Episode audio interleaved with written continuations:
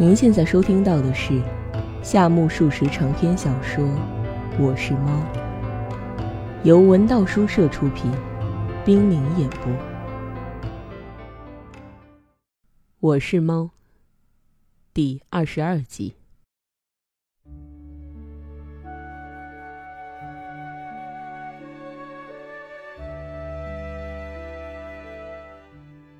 老梅叫来阿夏，问他。静刚怕是没有西瓜吧？阿夏却说：“静刚再怎么不好，西瓜还是有的。”阿夏切了满满一大盘子西瓜端来，老梅吃了。他将一盘子西瓜一扫而光，等待阿夏的答复。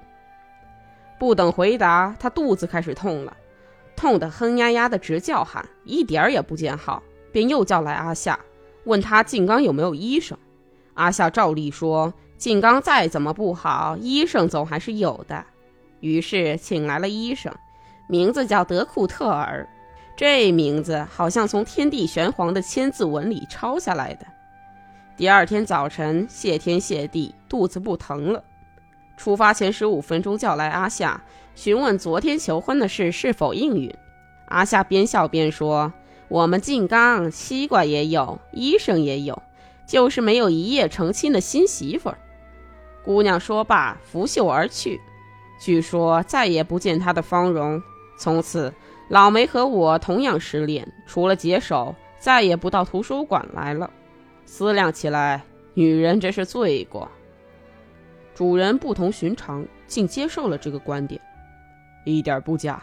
不久前读缪塞的剧本，书中人物引用罗马诗人的一段话，说道：“比红毛还轻的是灰尘。”比灰尘还轻的是清风，比清风还轻的是女人，比女人还轻的是虚无。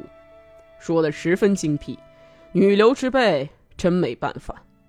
主人竟在这怪里怪气的问题上大放厥词，然而洗耳恭听的女主人却不肯饶过。你说女人轻了不好，请问男人重了也不是件好事吧？重是什么意思？重就是重呗，像你那样。我怎么重了？你还不重吗？一场奇谈怪论又开始了。迷婷听得蛮有兴致。不多时，他开口了：“这样面红耳赤的互相攻讦，正是夫妻关系的真实写照吧？从前的夫妻一定是索然无味的。”他的话模棱两可，不知是在奚落还是赞赏。说到这里。本应适可而止，可他又以那么一种语调继续发挥，说出下述一番话来：相传古时候没有一个女人跟丈夫顶嘴，果然如此，岂不等于娶了个哑巴媳妇？这我一向认为不可取，倒是巴不得像嫂夫人那样训斥几句。你还不够重的吗？同样，娶老婆如果不隔三差五吵上一两架，会闷得要死的。拿我妈来说吧。在老爷子面前只会唯唯诺诺，并且老两口共同生活了二十年，据说除了参拜神社，不曾一同跨出大门一步，岂不太惨了吗？不错，多亏我妈妈，我全记住了列祖列宗的诫命。男女之间是这样的，我们小时候毕竟不可能像韩月君那样和意中人合奏一曲了，灵犀相通啦，梦一般的朦胧中神会了。可怜，韩月低下头来。的确可怜，而且那时候的女人未必就比现在的女人品行好。嫂夫人，近来盛传女学生堕落了，等等，这算得了什么？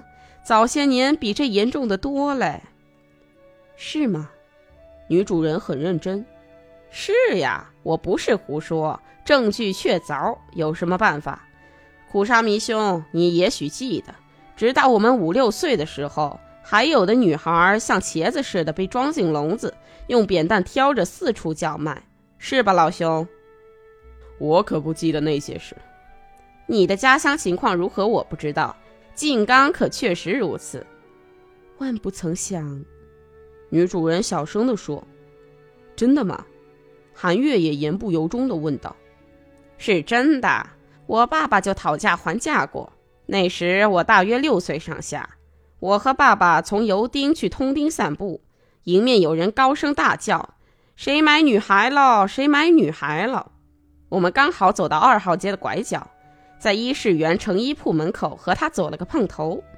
伊势园有十间门市，五个仓库，是静冈最大的服装店。现在你去瞧啊，至今也还保持得完完整整，真是一所漂亮的门市。掌柜的叫盛兵卫，他坐在账房里，哭丧着脸，总像三天前死了娘似的。他身旁坐着一名二十四五岁的年轻徒工，名叫阿初。这小子面色苍白，活像云照大师的徒子徒孙，三七二十一天光喝荞麦汤面似的。阿初身旁是老常，活像昨天家里失火被烧跑了出来似的，怅然倚在蒜旁边儿，挨着老长的。你到底是讲服装店的故事，还是讲卖小孩的故事？啊，是的，是的。我是要讲贩卖人口的故事。说真的，伊势原成衣铺也有好多奇闻了。今天暂且割爱，只讲贩卖人口的故事吧。为什么？这对于二十世纪的今天和明治初年女人人格的对比研究，可是大有价值的参考资料。怎么能轻易就不讲呢？且说我和爸爸来到伊势园门前，那个人贩子见了我爸爸，说：“老爷。”这还有点货底子，两个女孩销价处理，你就买下吧。说着，他放下扁担，擦了擦汗。我展眼一瞧，前后两个筐各装一个女孩，都两岁上下。爸爸问他：“如果便宜点，倒可以买下。只有这么点货？”人贩子说：“嗯，赶巧今天都卖光，只剩这么两个。”人贩子把两个女孩都举到爸爸眼前，像拿茄子似的，说。要哪个都行，尽你挑。我爸爸啪啪敲了几下两个女孩子的脑袋，说：“呵，声音很响啊。”接着果然开始讲价，大大杀价的结果。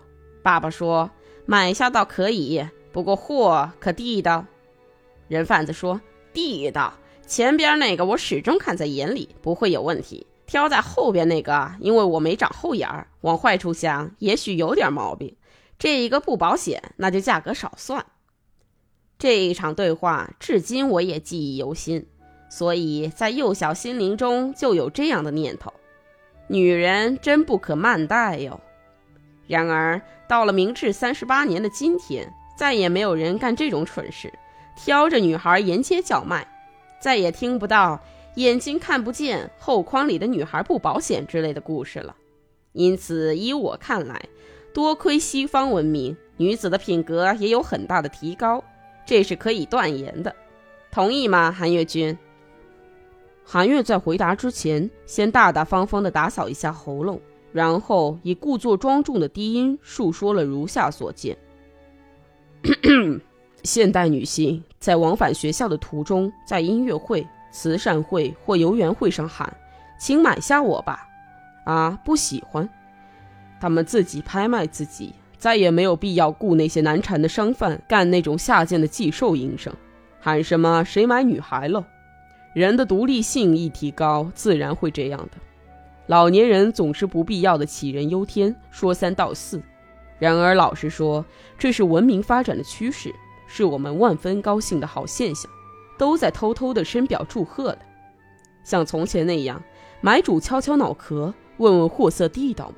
再也没有人说这种蠢话，尽管放心。而且，身在万般复杂的今日社会，如果手续那么繁琐，可就永无尽期了。女人恐怕五六十岁也找不到主，嫁不出门的吧？韩月不愧为二十世纪青年，大谈其当代思潮，将夫导牌香烟的云雾往迷婷的脸上直喷。迷婷可不是夫导牌就能呛昏的。仁兄所论甚是。如今的女学生们、小姐们，从她们的自尊自信，直到她们的身体皮肤，处处不服男子汉，实在令人钦佩之至。拿我邻近的女学生来说吧，很不简单哟。穿件短袖和服，吊在铁杠上，我算服了。每当我从二楼的窗子看她们做体操，不免缅怀起希腊妇女。又是希腊，主人冷笑着信口说道。凡是给人以美感的，大抵都起源于希腊。有什么办法？美学家与希腊毕竟是难分难解的嘛。尤其欣赏那位黑皮肤女学生专心致志的做体操，我总要忆起阿古纳底斯的趣闻。迷婷以万事通自居，又在胡聊，又提出一个古怪的名字。韩月依然那么笑眯眯的。阿古纳底斯可是一位了不起的女人哟，我佩服的五体投地。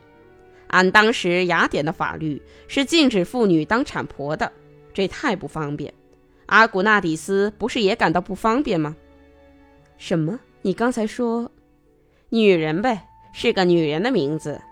这个女人左思右想，女人不能当产婆，实在可悲，极其不便。我太想当个产婆了。她一连三天三夜焦臂沉思，难道就没有个捷径当上产婆吗？恰是第三天的拂晓，她听到邻家出生的婴儿哇的一声哭叫，心想：啊，对。她恍然大悟，随即她急忙剪掉头发，女扮男装去听希洛菲勒斯讲课。她从头至尾听完课，认为学的差不多，终于接生婆开业了。不过嫂夫人，当时生意可真兴隆哟。东家婴儿呱呱坠地，西家婴儿哇的一声降生，全都是由阿古纳底斯的福降生的，因此他发了一笔大财。然而人间万事犹如塞翁失马，福不双至，祸不单行。终于秘密暴露，说他冒犯了官府法令，对他从严惩处了。简直像单口相声。女主人说：“很动听吧？”不过，雅典的妇女们联名请愿，官长们又不便敷衍了事，才把这名女产婆无罪释放，甚至发了布告。从此，女子也有选择产婆职业的自由。幸哉幸哉，一场风波总算平息了。你知道的事可真多，令人佩服。女主人说：“是的，一般事理无所不知，不知道的只有自己干的那些蠢事。”但是连这也略有所知，呵呵，净逗乐子。女主人笑得前仰后合。这时，隔扇上的门铃儿跟新安装时一样清脆的响了。啊，又来客人了。女主人说着到饭厅去，和女主人脚前脚后走进客厅的，你猜是谁？原来是列位熟识的月至东风，连东风君也到场。那么出没于苦沙弥家的怪物，虽然不敢说网罗殆尽，至少可以说头数不少，足以为我寂寥了。如果这样还不满足，那就要求太高。假如运气不佳，我被饲养在别人家里，到头来说不定毕生不知人类中竟有如此人物而一命呜呼。幸而我成为苦沙弥先生门下的猫，朝夕服侍左右，因而不要说苦沙弥。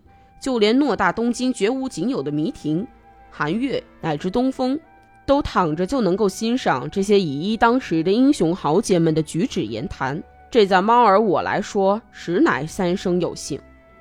大热的天，多亏他们，才使我忘却了毛皮裹身之苦，得以开心的消磨了半日时光，真是不胜感激之至。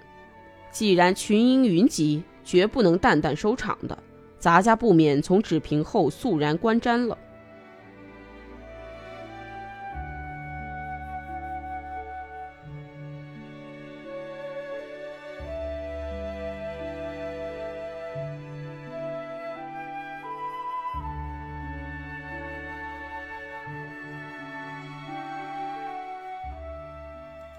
九叔问候，少见了。东风君躬身一拜。只见他的头仍然梳得明光锃亮，如果单以人头评价，他倒很像个唱小戏的戏子。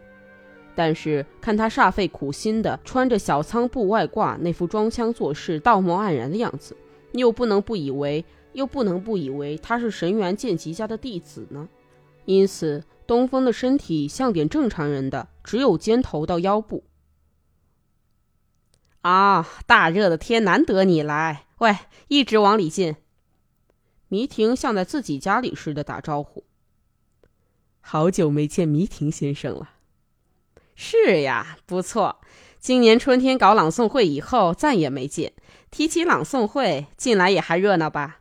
其后你又扮演个宫姑娘嘛？您演的真好，我好一顿鼓掌。注意到了吗？是啊，蒙您捧场，我才鼓起很大的勇气，一直演到最后。下次及时公演？主人插嘴说：“七八两个月休息，九月份想大干一场，有什么好题材吗？”这，主人漫不经心的回答：“东岳君，把我的作品公演一下吧。”这时韩月搭话了：“你的作品一定很有趣，不过到底是什么作品呀？”剧本。韩月尽量加重语气这么一说。果然，全场人无不惊讶的目瞪口呆，不约而同的望向韩月。剧本可了不起，是喜剧还是悲剧？对于东风君追问，韩月先生依然十分震惊地说：“哪里，既不是喜剧，也不是悲剧。近来旧剧呀、新剧呀，好不热闹。我也想出个花样，写了一出排剧。排剧是什么剧？”就是排剧风格的戏剧，简称为排剧。连主人和迷婷都有点听得入迷，亟待讲解下去。那么，请问是什么风格？还是东风君在问。因为源于排风，如果冗长无聊就不好，所以写成了独幕剧。原来如此。先从道具谈起吧，最好也简单些，在舞台中心插一棵柳树。从树干向右方横出一只，枝头上蹲着一只乌鸦。乌鸦一动不动才好呢。主人不大放心，独自喃喃地说：“那不难，用线绳把乌鸦的腿绑在树枝上，在树下放一个澡盆，盆里侧身坐着一位美人，正用毛巾搓澡。这可有点近似于颓废派。首先，谁来扮演那位女人？”迷婷问道。嗨，马到成功，雇一名美术学校的模特儿。那警察厅可要找麻烦了。主人还在担心。不过只要不是公演，那就没关系。倘若计较这些，学校里的裸体写生画可就搞不成了。然而那是为了教学呀，那可不同于专供人们观赏哟。只要先生们这样讲一天，日本就一天不会好。绘画也罢，演戏也罢。同样都是艺术，韩月君气势汹汹地说：“好吧，不用争论，且说接下去又怎么样？”东风君好像背不住就采用似的，很想了解一下剧情。排剧诗人高斌虚子手拿文明杖，头戴防鼠帽，身穿薄纱袍，足蹬短腰靴，摩飒银穗花的衣襟掖在腰间，就是这么一副扮相，从观众席出场。看他的衣着，很像个陆军的军需商人。然而，因为他是个排坛诗人，必须尽可能表现出从容不迫、一心推敲诗句的神态。当他穿过观众席，将要跨上舞台时，忽然抬起凝思妙句的双目，朝前一看，有一棵巨柳，柳荫下一位洁白的美女在沐浴。他吃了一惊，再向上看。只见修长的柳枝上蹲着一只乌鸦，正在俯视着美女沐浴。于是须子先生诗兴大发，只沉思五十秒钟，便高声吟成一句：“美人玉，呆了枝头压不去。”以此为号，一声梆子，大幕落下了。怎么样？这样风格您还中意吧，东风君？你与其扮演宫小姐，莫如扮演高滨虚子好得多哟。看东风君的表情，似乎还有点不满足，严肃的回答说：“太简单，好像有点不过瘾，希望再穿插些富予人情味的情节才好呢。”一向比较文静的迷婷，他可不是个久久沉默的人。不过如此，牌剧可就太不够劲儿了。据说上田敏先生认为，所谓牌风啦、滑稽戏啦，都很消极。是亡国之音，不愧为上田敏，说的多好。那么无聊的排剧，你试试看，肯定要被上田先生取笑的。首先，证据呀、闹剧呀等等，岂不太消极、太莫名其妙了吗？对不起，韩月金还是到实验室去磨玻璃球的好。排剧嘛，任凭你写一百篇、两百篇，因为是亡国之音，没用。韩月有点恼火。真的那么消极吗？我可是想叫他发挥积极作用呢。他在争辩没用的事。那须子先生说：“美人玉呆了枝头压不去，然后捉住乌鸦，叫他别迷上女人。我想这不是非常积极的吗？此话倒很新鲜，务请详论一番。我站在理学士的立场考虑，乌鸦迷上了美女，这不大合乎情理吧？对呀，把这种不合理的事情信口道出，听来却又不觉得不合情理，是吗？主人以不相信的语声从旁插嘴，但是迷婷却根本不理。若问为什么听起来并不觉得不合情理，这从心理学的角度一说便知。老实说，是否迷得发呆，这都是诗人本身的情感，与乌鸦毫无关系。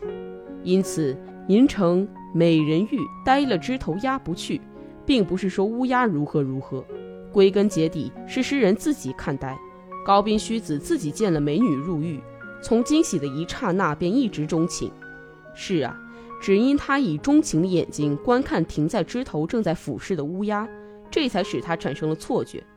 哈哈哈，乌鸦竟也和我一样倾心了，这无疑是一种错觉，但也正是文学，而且有积极的意义。把自己的感受硬是安到乌鸦头上面，又佯装不知，这岂不是很大的积极精神吗？如何，先生？的确是高见。假如高滨虚子听见，他一定会吃惊的。你倒讲得很积极，只怕实际表演这出戏的时候，观众一定要变得消极的，是吧，东方君？是啊，总觉得过于消极呢。东风严肃地回答说。主人似乎要把谈话的范围扩大一些，便说：“怎么样，东风君，近日可有杰作？”“哪里，没有什么值得先生过目的。不过近来想出一本诗集。”幸而带来了稿子，那就请多多指教吧。东风从怀里掏出一个紫绢包来，从中取出五六十页诗稿，放在主人面前。主人装得很正经，说：“那就拜读了。”只见第一页写了两行字：“莫笑世人，因纤纤而读，献给父子小姐。”主人流露出神秘的表情。把第一页默默的看了多时，迷婷从旁说：“什么是新体诗吗？”说着，他把诗稿扫了一眼，满口赞佩地说：“哦，献给东风君，横下一条心献给父子小姐，了不起。”主人仍然纳闷，问道：“东风君，这个父子小姐确有其人吧？”“是的。”就是前次我和弥亭先生邀请出席朗诵会的一位女子，就住在这附近。坦率地说，我本想给她看看诗集，到她家去过，偏偏她从上个月就去大鸡避暑，不在家。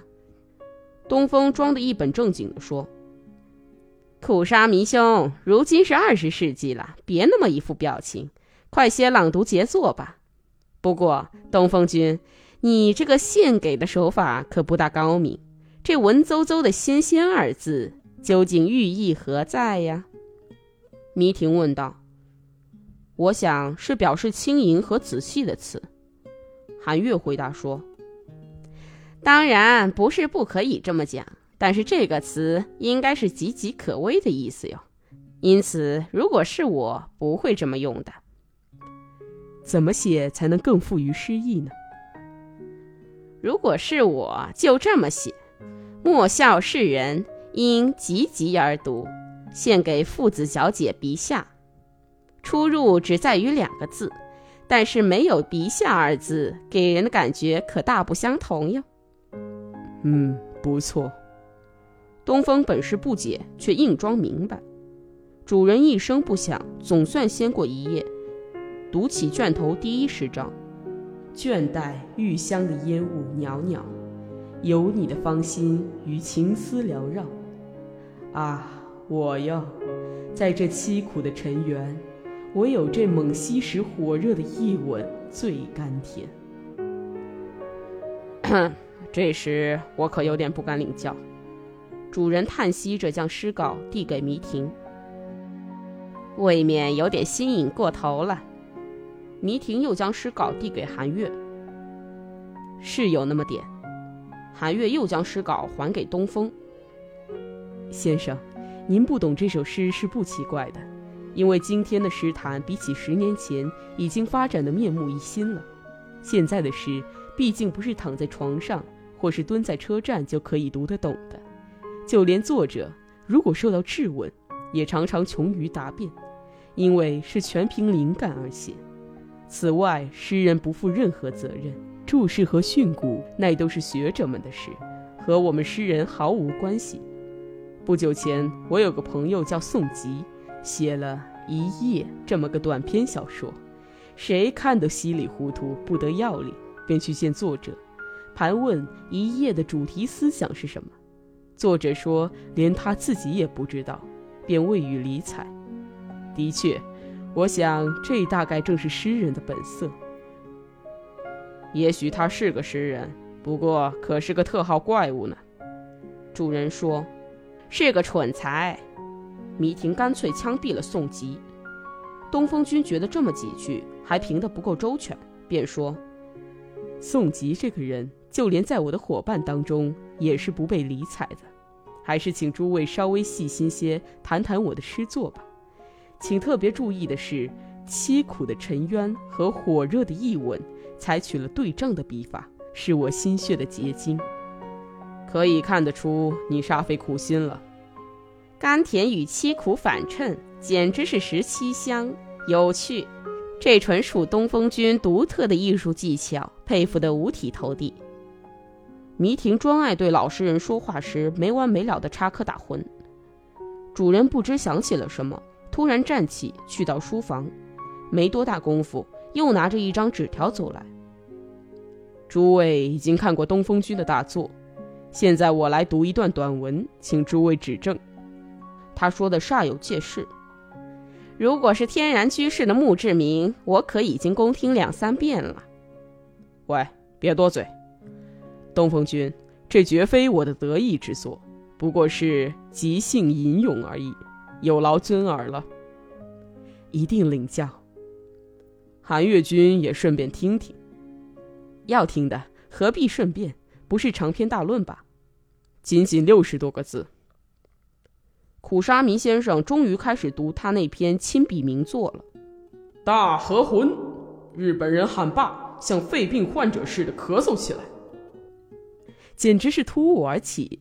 韩月夸奖说：“大河魂，抱贩子在喊；大河魂，三只手在喊；大河魂一跃而远渡重洋。”在英国做大河魂的演说，在德国演大河魂的戏剧，果然是胜过天然居士之作。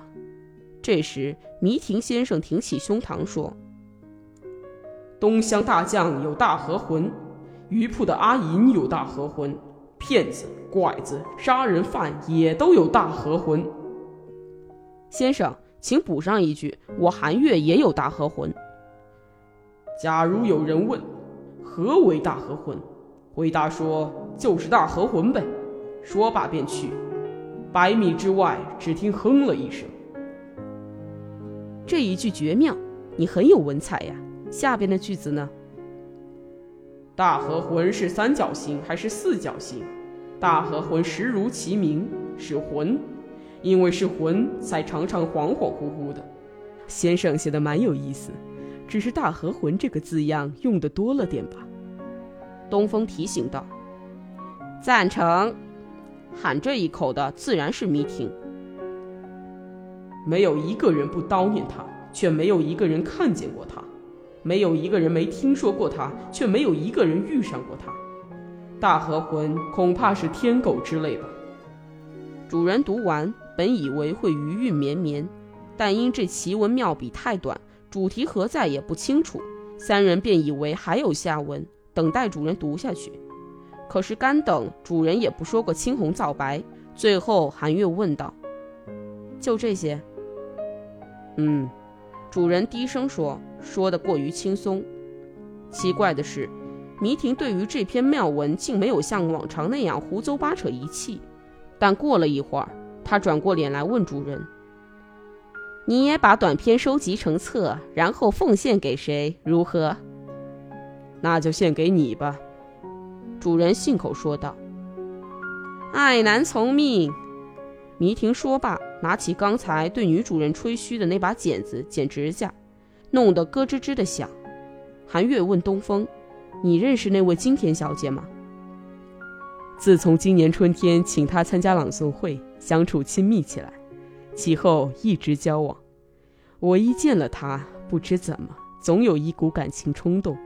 相当长一个时期，不论是写诗吟歌，都非常愉快，诚信灰旧。这本诗集之所以爱情诗居多，我想可能就是由于从异性朋友那里得到灵感。因此，我必须对那位小姐诚诚恳恳地表示谢意，便借此机会献上我的诗集。自古以来，没有女性亲友的人，大概是写不出绝妙好诗的。是啊，韩月忍住笑答道：“不论是什么样的雄辩加盛会，也不会持续多久的。终于，谈话的火势不旺了。”杂家可没有什么义务，必须逐天每日倾听他们那些老生常谈，便暗自失陪，到院子里找螳螂去了。夕阳从梧桐的绿叶间疏疏落落的洒下，树干上蝉儿在吱吱的嘶鸣。今夜说不定会有一番风雨嘞。